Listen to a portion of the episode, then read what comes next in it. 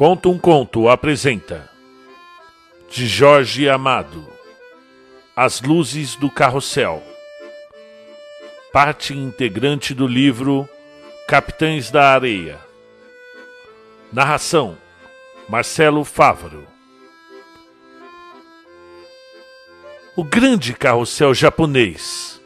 Não era senão um pequeno carrossel nacional que vinha de uma triste peregrinação pelas paradas cidades do interior naqueles meses de inverno, quando as chuvas são longas e o Natal está muito distante ainda. De tão desbotada que estava a tinta, tinta que antigamente fora azul e vermelha, e agora o azul era um branco sujo e o vermelho um quase cor-de-rosa e de tantos pedaços que faltavam em certos cavalos e em certos bancos, Nhozinho França resolveu não armá-lo numa das praças centrais da cidade, e sim em Tapajipe. Ali as famílias não são tão ricas, há muitas ruas só de operários, e as crianças pobres saberiam gostar do velho carrossel desbotado. O pano tinha muitos buracos também além de um rasgão enorme que fazia o carrossel depender da chuva. Já fora belo. Fora mesmo o orgulho da meninada de Maceió noutros tempos. Ficava então ao lado de uma roda gigante de uma sombrinha, sempre na mesma praça. E nos domingos e feriados, as crianças ricas, vestidas de marinheiro ou de pequeno lord inglês, as meninas de holandesa ou de finos vestidos de seda. Vinham se aboletar nos cavalos preferidos, indo os menores nos bancos com aias. Os pais iam para a roda gigante. Outros preferiam a sombrinha, onde podiam empurrar as mulheres, tocando muitas vezes nas coxas e nas nádegas. O parque de Nhozinho França era naquele tempo a alegria da cidade. E mais que tudo, o carrossel dava dinheiro, rodando incansavelmente com suas luzes de todas as cores. Nhozinho achava a vida boa, as mulheres belas, os homens amáveis para com ele, mas achava que a bebida era boa também. Fazia os homens mais amáveis e as mulheres mais belas. E bebeu assim primeiro a sombrinha e depois a roda gigante. Depois, como não queria se separar do carrossel, ao qual tinha um pegadinho especial, o desarmou uma noite com o auxílio de amigos e começou a peregrinar nas cidades de Alagoas e Sergipe. Enquanto isso, os credores o xingavam de quanto nome feio conheciam. Andou muito em Ozinho França com seu carrossel, e depois de percorrer todas as cidadezinhas dos dois estados e de se embriagar em todos os seus bares. Penetrou no estado da Bahia e até para o bando de Lampião e lhe deu uma função. E estava numa pobre vila do sertão e não lhe faltava o dinheiro apenas para o transporte do seu carrossel. Faltava para o miserável hotel onde se hospedara e que era o único da vila. E também o trago de pinga para a cerveja, que não era gelada ali, assim mesmo ele gostava. O carrossel armado no capim da Praça da Matriz estava parado fazia uma semana. Miozinho França esperava a noite de sábado e a tarde de domingo para ver se fazia algum cobre para arribar para um lugar melhor. Mas na sexta-feira, Lampião entrou na vila com vinte e dois homens e então o carrossel teve muito que trabalhar. Como as crianças, os grandes cangaceiros, homens que tinham vinte e trinta mortes, acharam belo o carrossel. Acharam que mirar suas luzes rodando, ouvir a música belíssima da sua pianola e montar naqueles estrupiados cavalos de pau era a maior felicidade do mundo. E o carrossel de Nhozinho França salvou a pequena vila de ser saqueada, as moças de serem defloradas, os homens de serem mortos. Só mesmo os dois soldados da polícia baiana que lustravam as botas na frente do posto policial foram fuzilados pelos cangaceiros. Assim mesmo, antes que eles vissem o carrossel armado na Praça da Matriz. Porque talvez aí, aos soldados da polícia baiana, Lampião perdoasse naquela noite de suprema felicidade para o bando de cangaceiros. Então, eles foram como crianças Gozaram naquela felicidade que nunca haviam gozado na sua meninice, de filhos de camponeses. Montar e rodar num cavalo de madeira de um carrossel, onde havia música de uma pianola e onde as luzes eram de todas as cores azuis, verdes, amarelas, roxas, vermelhas vermelhas como o sangue que cai do corpo dos assassinados. Isso mesmo contou o Iozinho à volta seca que ficou excitadíssimo, e aos sem pernas, que naquela tarde em que os encontrou na porta do mar e os convidou para que o ajudassem no serviço de carrossel durante, durante os dias que estivesse armado na Bahia, em Itapajipe. Não podia marcar ordenado, claro, mas talvez desse para tirar cada um uns cinco mil réis por noite. E quando Volta Seca mostrou suas habilidades em imitar animais os mais vários, Iozinho França se entusiasmou por completo. Mandou baixar mais uma garrafa de cerveja. Declarou que Volta Seca ficaria na porta chamando o público, enquanto o Sem Pernas o ajudaria com as máquinas e tomaria conta da pianola. Ele mesmo venderia as entradas, enquanto o carrossel estivesse parado. Quando estivesse rodando, Volta seca o faria. E de quando em vez, disse piscando o olho, um sai para tomar uma pinga, enquanto o outro faz o serviço de dois. Volta Seca e os Sem Pernas nunca haviam acolhido uma com tanto entusiasmo.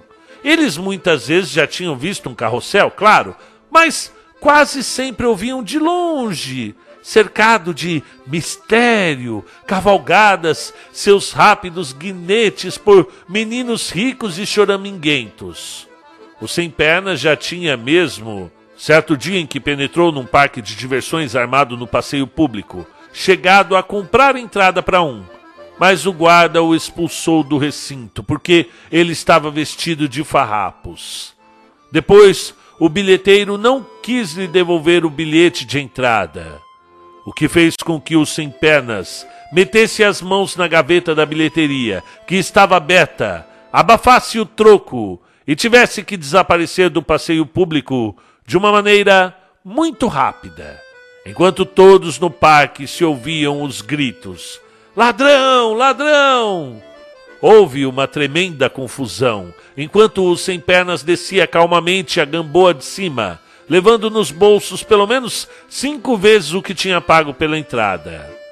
Mas o sem pernas.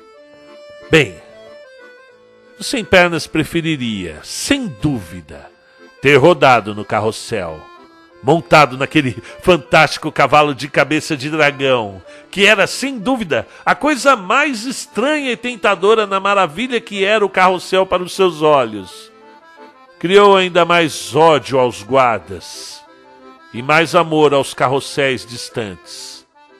E agora, de repente, vinha um homem que lhe pagava cerveja e fazia o milagre de o chamar para viver uns dias junto a um verdadeiro carrossel, movendo com ele, montando nos seus cavalos, vendo de perto rodarem as luzes de todas as cores.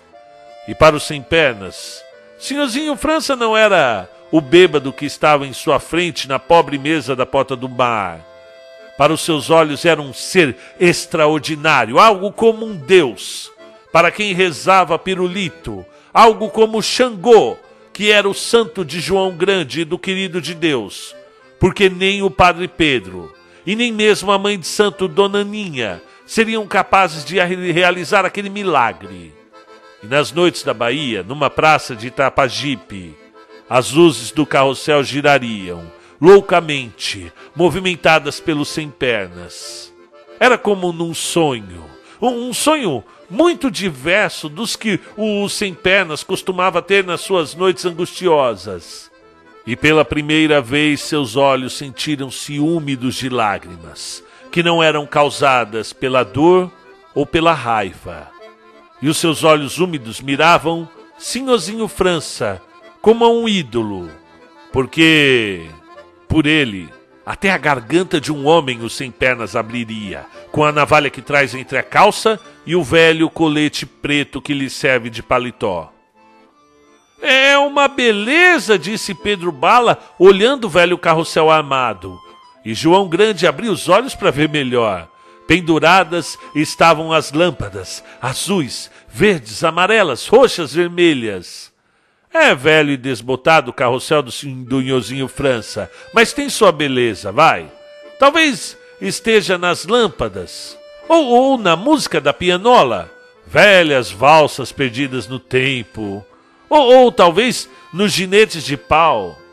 Entre eles tem um pato, que é para sentar dentre os mais pequenos, e tem a sua beleza sim, porque a opinião unânime dos capitães da areia é que ele era maravilhoso.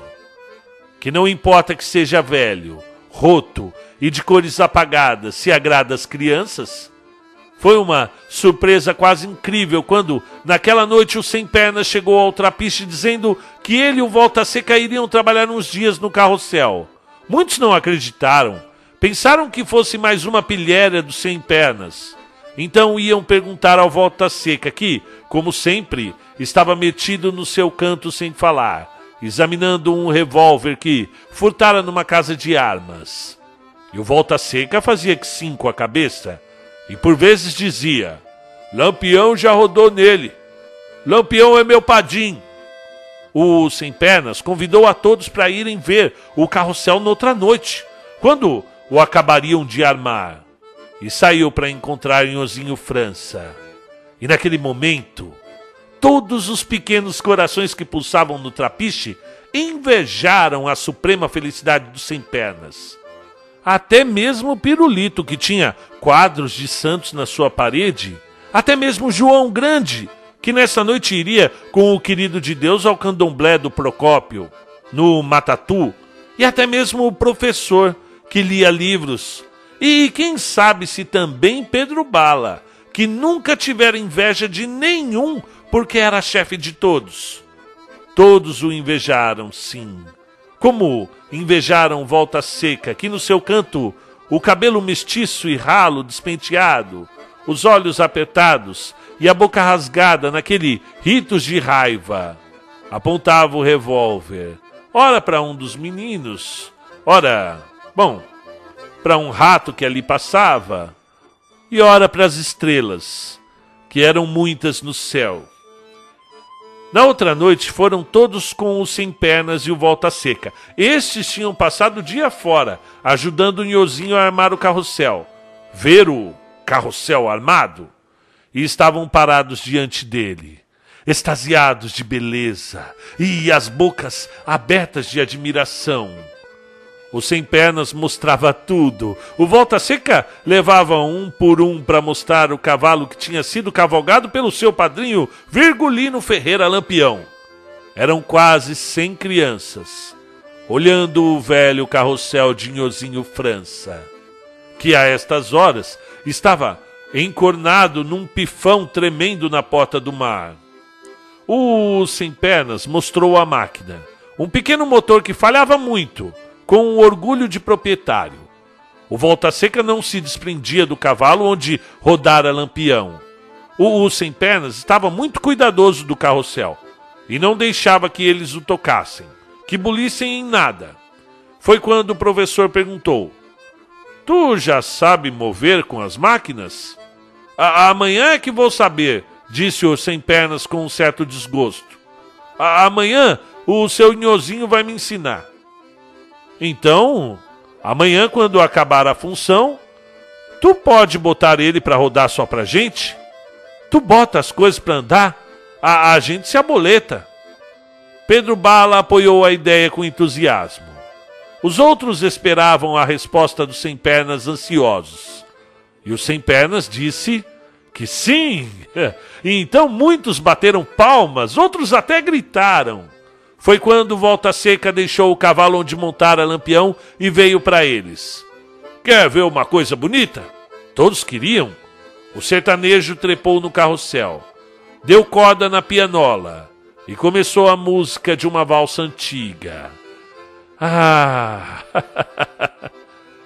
o rosto sombrio de volta seca se abria num sorriso. Espiava a pianola, espiava os, os meninos envoltos em alegria, escutavam religiosamente aquela música que saía do bojo do carrossel na magia da noite da cidade da Bahia, só para os ouvidos dos aventureiros e pobres, os capitães da areia. Todos estavam silenciosos. Um operário que vinha pela rua, vendo a aglomeração de meninos na praça, veio para o lado deles e ficou também parado, escutando a velha música. E então a luz da lua se estendeu sobre todos, e as estrelas brilharam ainda mais no céu. O mar ficou de todo manso. Talvez que Emanjá tivesse vindo também para ouvir a música. E a cidade era como que um grande carrossel, onde giravam invisíveis cavalos os capitães da areia. E nesse momento de música, eles se sentiram os donos da cidade e amaram-se uns aos outros e sentiram-se irmãos, porque eram todos eles sem carinho e sem conforto e agora tinham o carinho e o conforto da música. Volta Seca não pensava com certeza em Lampião nesse momento. Pedro Bala não pensava em ser um dia o chefe de todos os malandros da cidade. E os Sem Pernas não se pensava em jogar no mar, onde os sonhos são todos belos, porque a música saía do bojo do velho carrossel, só para eles e para o operário que parara. E era uma valsa velha e triste, já esquecida por todos os homens da cidade. Desemboca a gente de todas as ruas. É noite de sábado. Amanhã os homens não irão ao trabalho podem demorar na rua essa noite. Muitos preferiram ir para os bares. A porta do mar está cheia. Mas os que tinham filhos vieram com eles para a praça, que é mal iluminada. Em compensação, aí estão as luzes do carrossel que rodam. E as crianças olham para elas e batem palmas. E em frente à bilheteria, o Volta Seca imita vozes de animais e chama o público leva uma cartucheira como se estivesse no sertão.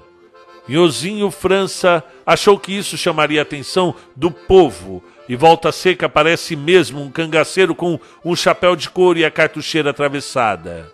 Imita animais até que se reúnam homens, mulheres e crianças à sua frente. Então oferece entradas, que as crianças compram. Vai uma alegria por toda a praça as luzes do carrossel alegram a todos. E no centro, agrachado, o sem pernas ajuda o Nhô França para botar o motor para trabalhar. E o carrossel gira, carregado de meninos. A pianola toca suas velhas valsas. Volta Seca vende as entradas. E na praça, casais de namorados passeiam. Mães de família compram picolés e sorvetes. Um poeta sentado perto do mar faz um poema sobre as luzes do carrossel e a alegria das crianças. O carrossel ilumina toda a praça e todos os corações.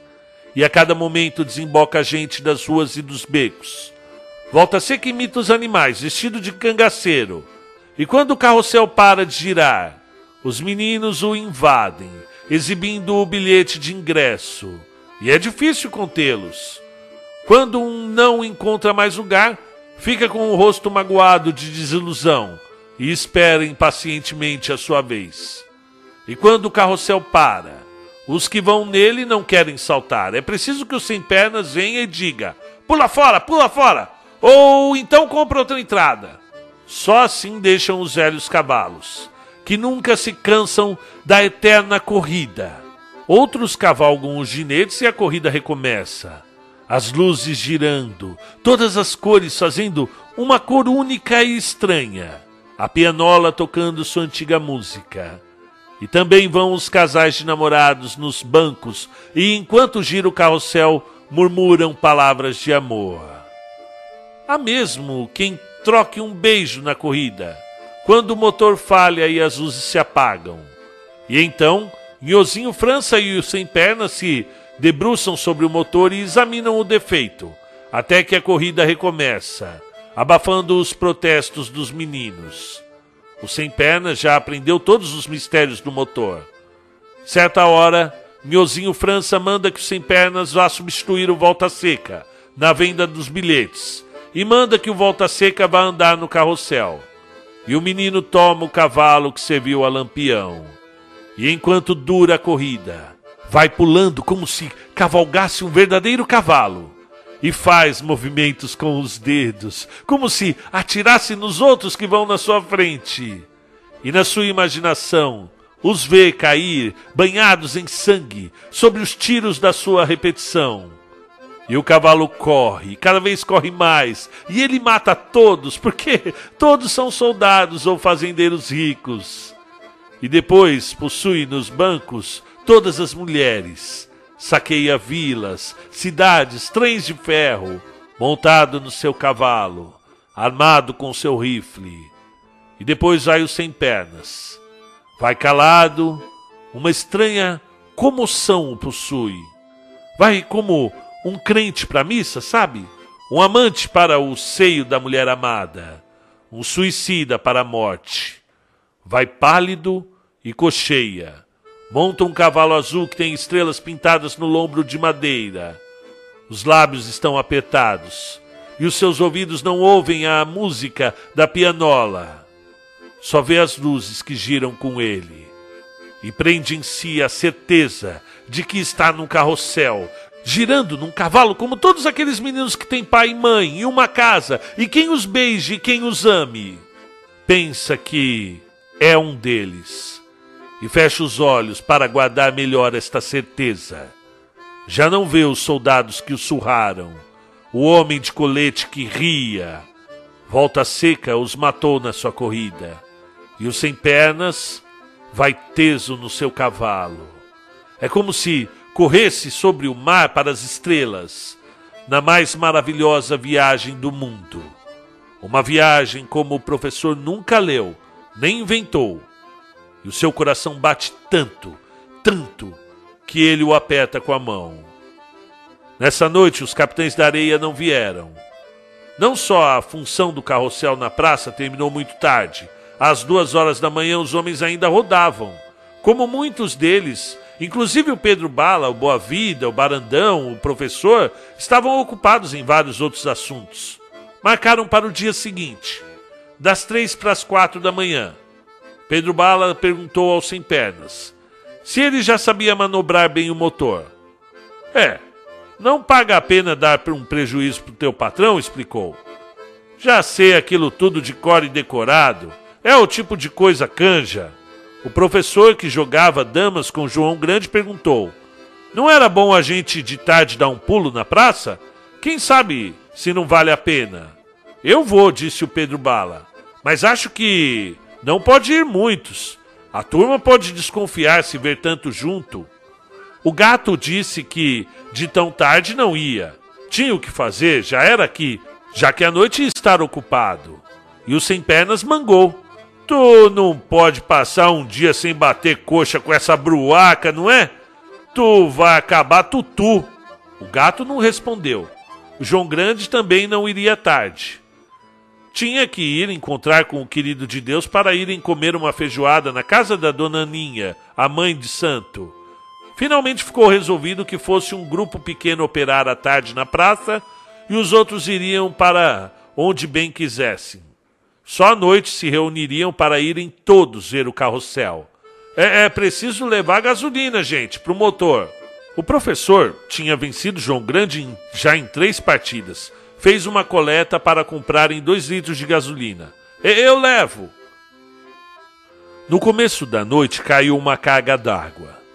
E também as nuvens pretas logo depois desapareceram do céu e as estrelas brilharam.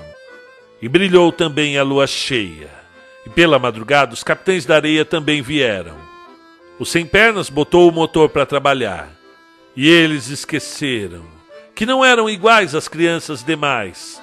Esqueceram que não tinham lar, nem pai nem mãe, que viviam de futo como homens, que eram temidos na cidade como ladrões. Esqueceram as palavras da velha de Lognon. Esqueceram tudo e foram iguais a outras crianças, cavalgando os ginetes do carrossel, girando com as luzes, e as estrelas brilhavam, brilhava a lua cheia, e mais do que tudo, brilhava na noite da Bahia as luzes azuis, verdes, amarelas, roxas, vermelhas do grande carrossel japonês. Fim do conto. Muito bem, pessoal. Por que, que eu estou falando conto? Este é um romance, não é verdade? Porém, ele pode ser lido, assim como nós fizemos, por meio de episódios, ok? Tem os episódios das docas, tem o episódio que vai apresentando cada personagem do Capitães da Areia. E por que eu escolhi justamente o capítulo do Carrossel? Porque, além de ser um dos mais belos de todo o livro, e este livro é muito importante. O capítulo As Luzes do Carrossel. Foi publicado na década de 30 e logo em seguida proibido pela ditadura e até queimado suas primeiras edições, ok? Por ser altamente perigoso para a moral e os bons costumes da época. Então, volta e meia está na lista dos solicitados no vestibular, nos grandes vestibulares. Ele era leitura obrigatória até uns dois anos, se eu não me engano, do, da FUVEST e da Unicamp.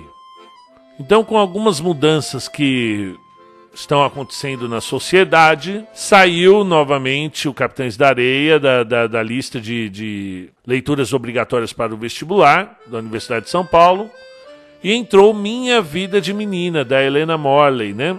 que é aquele que tem até o filme, com aquela mocinha loirinha, bonitinha e tal, né? Lá do sul. O filme é até bonitinho, mas.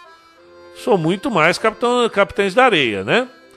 Porque ele traz essa coisa do abandono infantil e depois que você lê esse livro, nunca mais você vai olhar para uma criança no, no farol. Por isso que eu considero que a, a literatura é tão importante para a formação do ser humano, dilatação do, do, do, seu pensamento, formação do seu caráter. Depois que você lê o Capitães de Areia, você nunca mais olha para uma criança no farol igual você olhava antes. O seu olhar de empatia vai crescer muito mais. E então não é uma leitura difícil, como vocês acompanharam aqui, não tem é, palavras uh, estratosféricas, difíceis. É parte do modernismo, e o modernismo é isso, a linguagem do povo, como ela é, e muito gostoso de ler. O Jorge Amado é um escritor muito querido, sou muito fã do Jorge Amado e queria trazê-lo o quanto antes para o nosso canal, porque eu tenho certeza que vai abrilhantar ainda mais a, a, o acervo e a apreciação da literatura. Por que eu escolhi o capítulo do carrossel? Este é o único momento, realmente, em que as crianças conseguem ser crianças. Então, é o, vocês já ouviram falar sobre os Capitães de Areia, são um grupo de crianças no, no, aos redores ali do, da capital é, baiana, que vivem num trapiche na beira do, do mar ali, e um cuida do outro, né? Tem o Pedro Bala, que é o líder, tem o Sem Pernas, que trazia uma, um, um, uma mágoa muito grande de ter sido abandonado, de não ter mãe e tal, e ele também ele tinha um, um probleminha na perna que o fazia uh, mancar, e, e, isso deixava ele muito triste. É um dos, é o, para mim é o personagem mais profundo do Capitães da Areia inteiro é o Sem Pernas. E o fim dele no livro é diferente do fim do, do, do, do filme, ok? Então, ó, você que vai fazer o vestibular, não vai para o vestibular, apesar que isso é irrelevante numa pergunta de vestibular, o, o, o final do, dos personagens, mas é importante você saber que termina diferente. Tem o professor, tem o Boa Vida, tem o gato, tem, é, então é um livro incrível incrível, um dos melhores livros da história de que esse país já produziu no, no, eh, nessa terra maravilhosa. E vale a pena, então, a partir de agora que você teve esse primeiro contato, quem já conhece já é fã. Quem não conhece, esteja à vontade para conhecer mais sobre a obra Capitães da Areia de Jorge Amado. Nesse momento aqui, nesse, nesse, nesse capítulo, ele simboliza o lúdico, a poesia, a, os efeitos visuais. Né? Então você tem. Tudo é construído de forma muito sinestésica. Por exemplo, os sentidos, né? as cores. E ele vai repetindo isso várias vezes no, no meio do, do, do, do capítulo, né? as cores azuis, rosa, vermelho, amarelo e os cavalinhos. Ele mexe com, com a, a, o desejo que, que o Volta Seca tem de se vingar, de, de, de atirar, de matar. Você vai entendendo né, o, o, a mente dessas crianças e você vai ganhando empatia com elas. Tanto que tem cenas aqui de profunda violência que você meio que entende, né? Você consegue se colocar no lugar dessas crianças. Então, tá aí um conto, né, transformado em conto do Capitães da Areia. Muito obrigado a todos.